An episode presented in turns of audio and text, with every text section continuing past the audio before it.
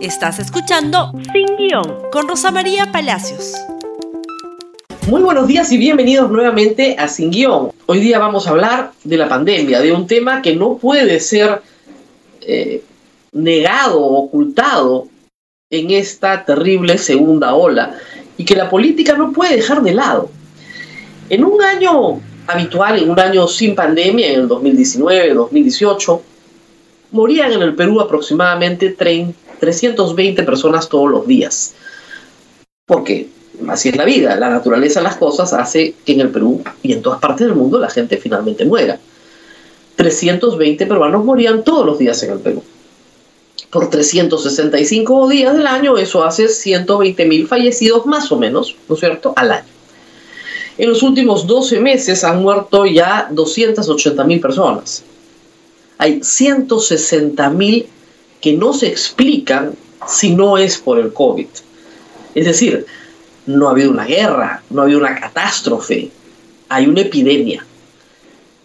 Si bien el MINSA reporta que hay 56.000 muertos, las direcciones regionales llegan a 88.000, pues la cifra total de SINADEF, del Sistema Nacional de Defunciones, que puede también tener omisos, es de una diferencia de 160.000 fallecidos.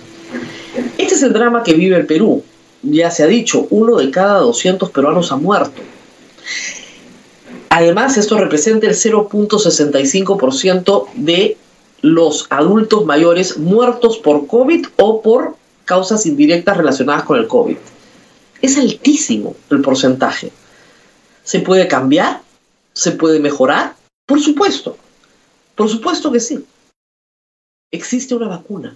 Esa es la gran noticia que tenemos desde fines del año pasado. Existe una vacuna que evita que la gente muera. No evita que la gente enferme, reduce las posibilidades, sí, pero evita que la gente muera. Y estos 160.000 muertos no existirían si desde el primer día de la pandemia hubiéramos tenido una vacuna. Pero la tenemos hoy, la tenemos hoy, al alcance de nuestras manos. Pero hay tremendas dificultades para que la vacuna llegue a todos los peruanos. Y creo yo que la primera dificultad es política. Los planes de los candidatos a segunda vuelta dicen poco o nada. En el caso del señor Pedro Castillo, no dice nada su ideario programa, no es de él, redactado por el señor, escrito y presentado por el señor Vladimir Cerrón, no dice absolutamente nada de la pandemia porque se escribió en diciembre de, perdón, en febrero del 2020. Entonces la pandemia no existe. Lo único que tenemos son declaraciones del señor Castillo, pero no tenemos nada específico sobre la pandemia. Una promesa de elevar los presupuestos para salud, de poner un médico cada 2.500 habitantes, lo cual es bastante difícil si es que no se tiene el presupuesto para hacerlo. En el caso de Keiko Fujimori, lo que tenemos es un plan que sí habla de la pandemia, habla de no hacer cuarentenas, igual que Pedro Castillo, de estimular la economía más que de velar por la salud y de hacer pruebas moleculares. Importante iniciativa que era vital en marzo, abril, mayo, junio del año pasado, pero que hoy llega, como se imaginarán, bastante tarde. ¿Qué se tiene que hacer? Ayer el viceministro de Relaciones Exteriores se presentó nuevamente en el Congreso y señaló que ya hay 48 millones de vacunas comprometidas para diciembre. Esto quiere decir que hasta diciembre 24 millones de peruanos se van a vacunar. Somos 24 millones 500 los que estamos en el padrón electoral actualmente como mayores de 18 años. Eso quiere decir que alcanzan las vacunas para todos de aquí a diciembre. El problema es que no tenemos tiempo de aquí a diciembre. El problema es que la gente se está muriendo hoy.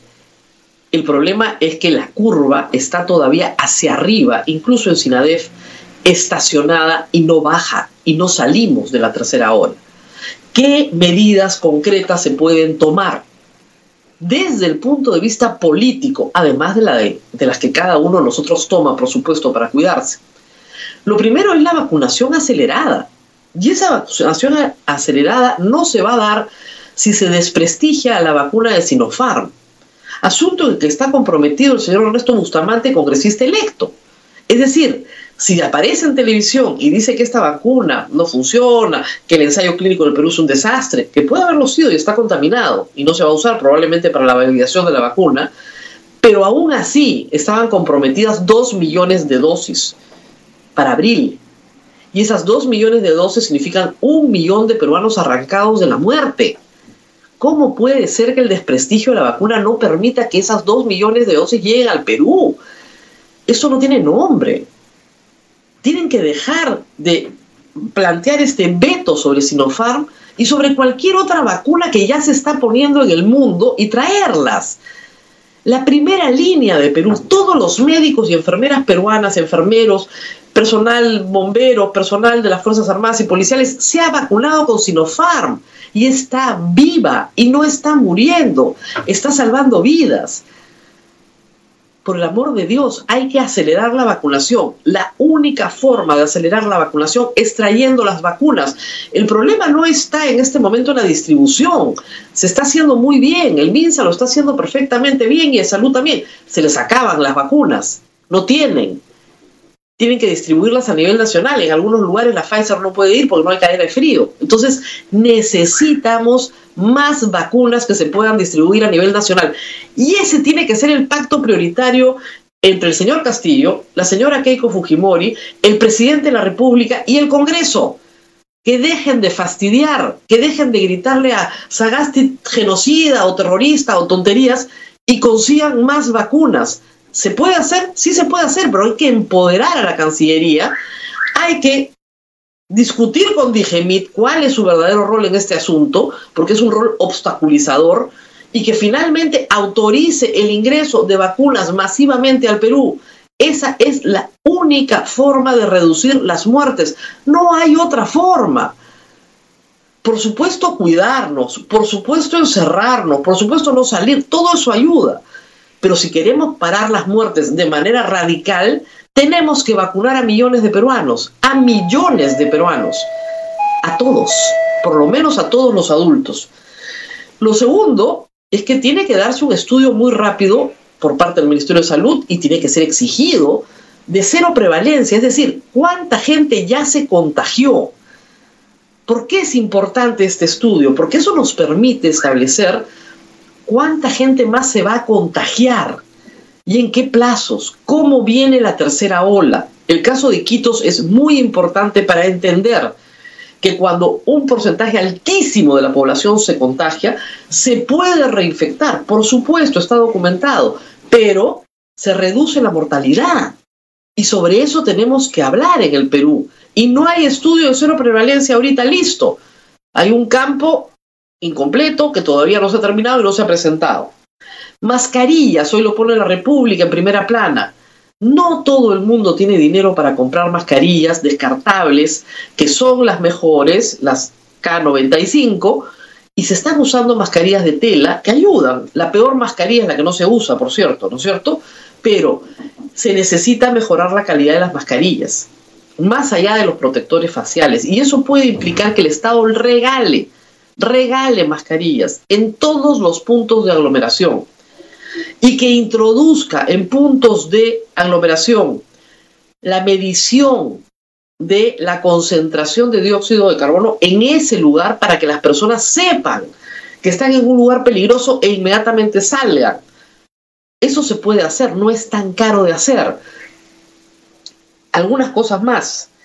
Se necesitan pruebas moleculares, sí, el doctor Málaga, recientemente electo como congresista de la República por el Partido Morado, tiene una prueba molecular barata, molecular, barata, que no cuesta más de 20 dólares y da resultados en 45 minutos, cuyo trabajo se ha hecho durante más de un año de trabas burocráticas.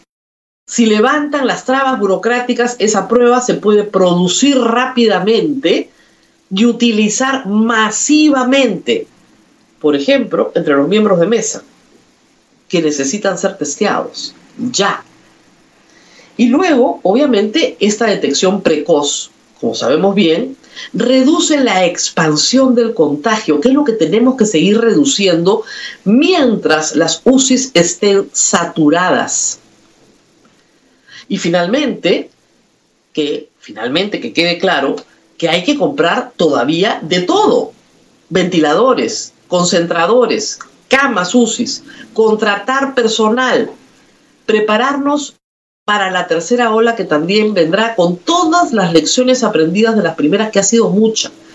Dejar de esperar curas milagrosas que no van a llegar. Lo que sí puede llegar hoy son las vacunas y tienen que comprometerse nuestros políticos a que ese sea un objetivo que esté fuera de la contienda política. Que sobre ese objetivo de salvar vidas no se trompeen, que lleven la pelea al campo económico, al campo constitucional, pero que no peleen sobre salvar vidas de peruanos. Y que esa falta de politización de la vacuna sea finalmente nuestra única salvación. Ya hoy miles de peruanos que tienen parientes en el exterior, en los Estados Unidos, están planeando sus viajes, los precios de los pasajes se han incrementado, implica para muchos quedarse un mes, 21 días en los Estados Unidos para conseguir una vacuna en aquellos estados que lo permiten. Ya la Embajada de los Estados Unidos en el Perú ha dicho que si el Estado lo permite, no es ilegal. Por lo tanto, miles de peruanos están partiendo y ya han partido y ya están vacunados. Pero ese no puede ser el método, porque eso alcanzará a 100.000, 200.000 peruanos. ¿Qué pasa con el resto de la población que no tiene esa posibilidad? Necesitamos vacunar ya y esa debería ser en realidad la única prioridad sanitaria de los partidos que están en este momento compitiendo por la presidencia del Perú. Eso es todo por hoy. Compartan este programa en Facebook, Twitter, Instagram, YouTube y nos vemos el día de mañana. Hasta pronto. Gracias por escuchar Sin Guión con Rosa María Palacios. Suscríbete para que disfrutes más contenidos.